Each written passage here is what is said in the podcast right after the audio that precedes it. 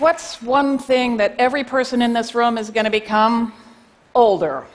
And most of us are scared stiff at the prospect. How does that word make you feel? I used to feel the same way. What was I most worried about? Ending up drooling in some grim institutional hallway. And then I learned that only 4% of older Americans are living in nursing homes, and the percentage is dropping. What else was I worried about? Dementia. Turns out that most of us can think just fine to the end. Dementia rates are dropping too. The real epidemic is anxiety over memory loss. I also figured that old people were depressed because they were old and they were going to die soon. it turns out that the longer people live, the less they fear dying, and that people are happiest at the beginnings and the ends of their lives.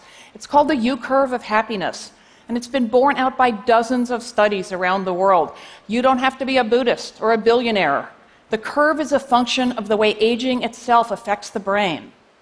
So I started feeling a lot better about getting older, and I started obsessing about why so few people know these things. The reason is ageism, discrimination and stereotyping on the basis of age.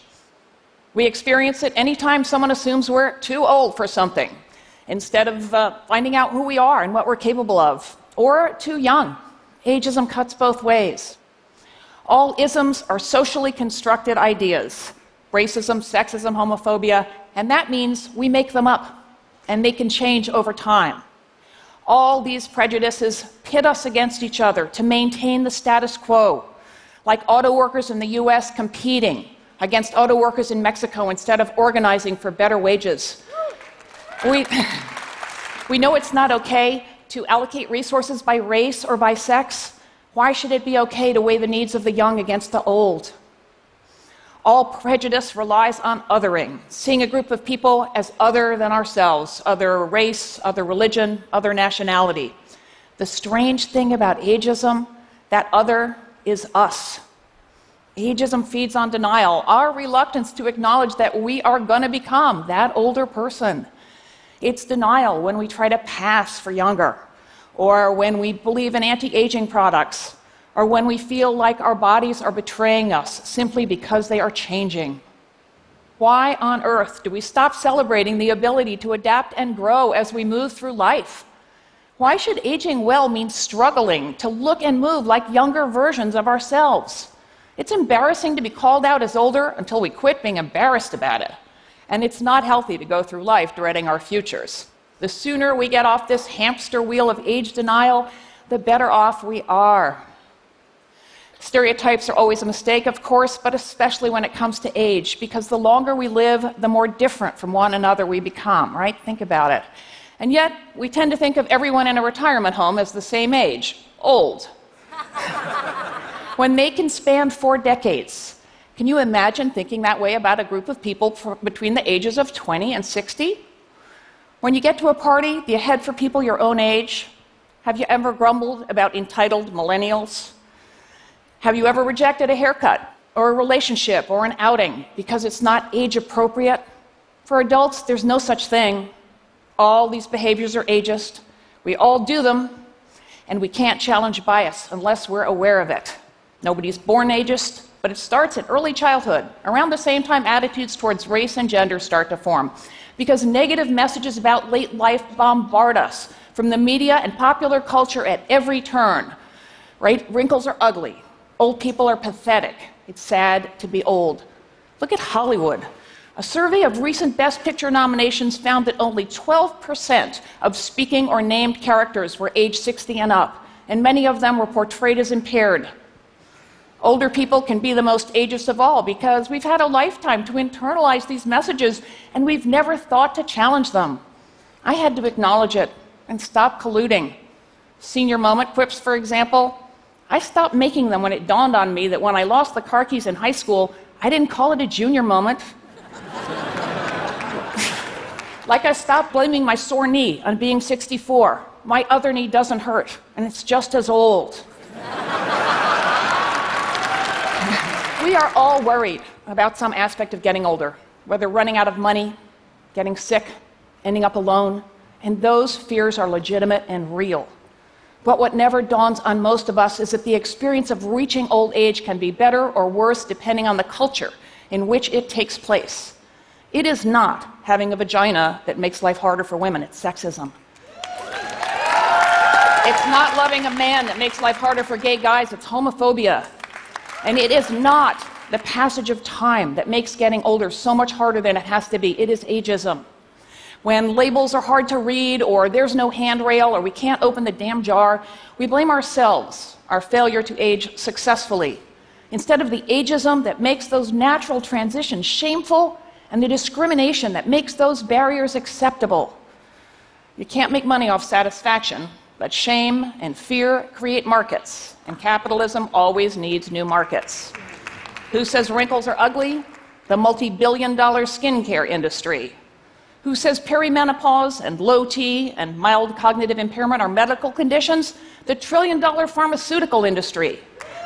The more clearly we see these forces at work, the easier it is to come up with alternative, more positive, and more accurate narratives.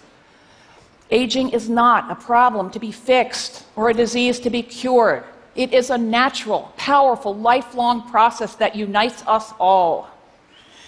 Changing the culture is a tall order, I know that, but culture is fluid.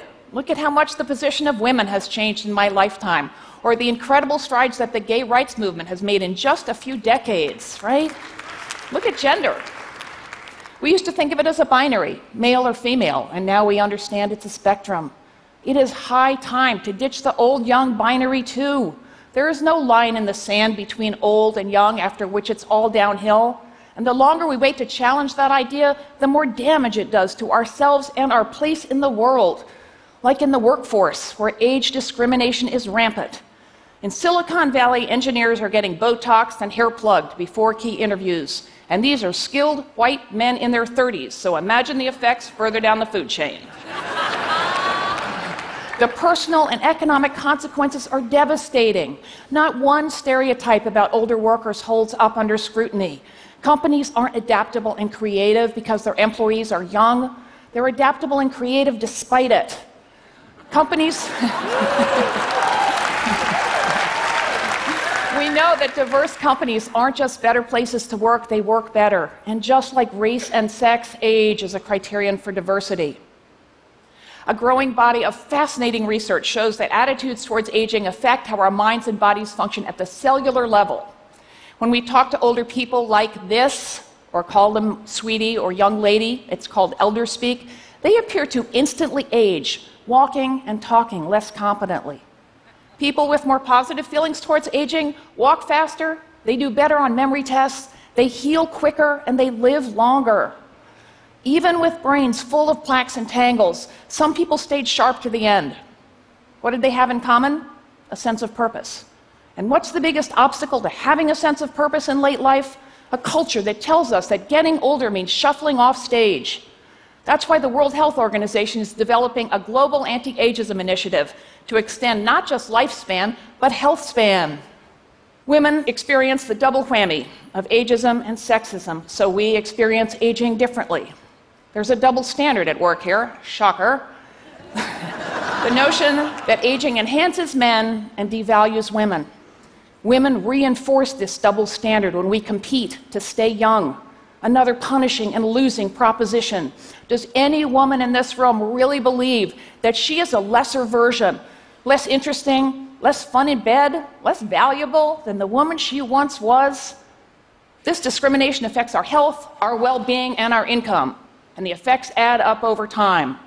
They are further compounded by race and by class, which is why everywhere in the world, the poorest of the poor are old women of color. What's the takeaway from that map?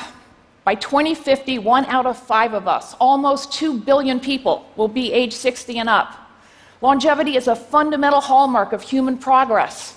All these older people represent a vast, unprecedented, and untapped market.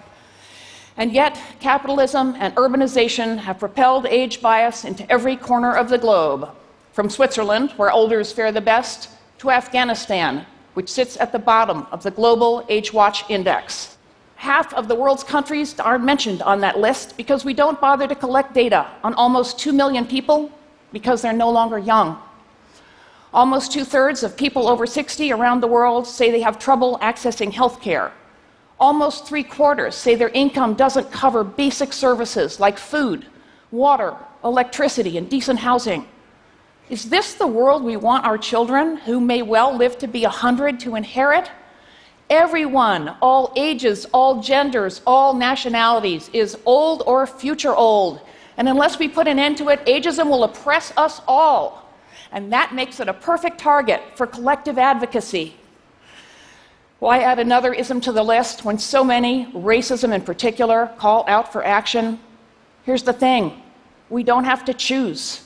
When we make the world a better place to grow old in, we make it a better place in which to be from somewhere else, to have a disability, to be queer, to be non rich, to be non white. And when we show up at all ages for whatever cause matters most to us save the whales, save the democracy we not only make that effort more effective, we dismantle ageism in the process. Longevity is here to stay. A movement to end ageism is underway. I'm in it, and I hope you will join me.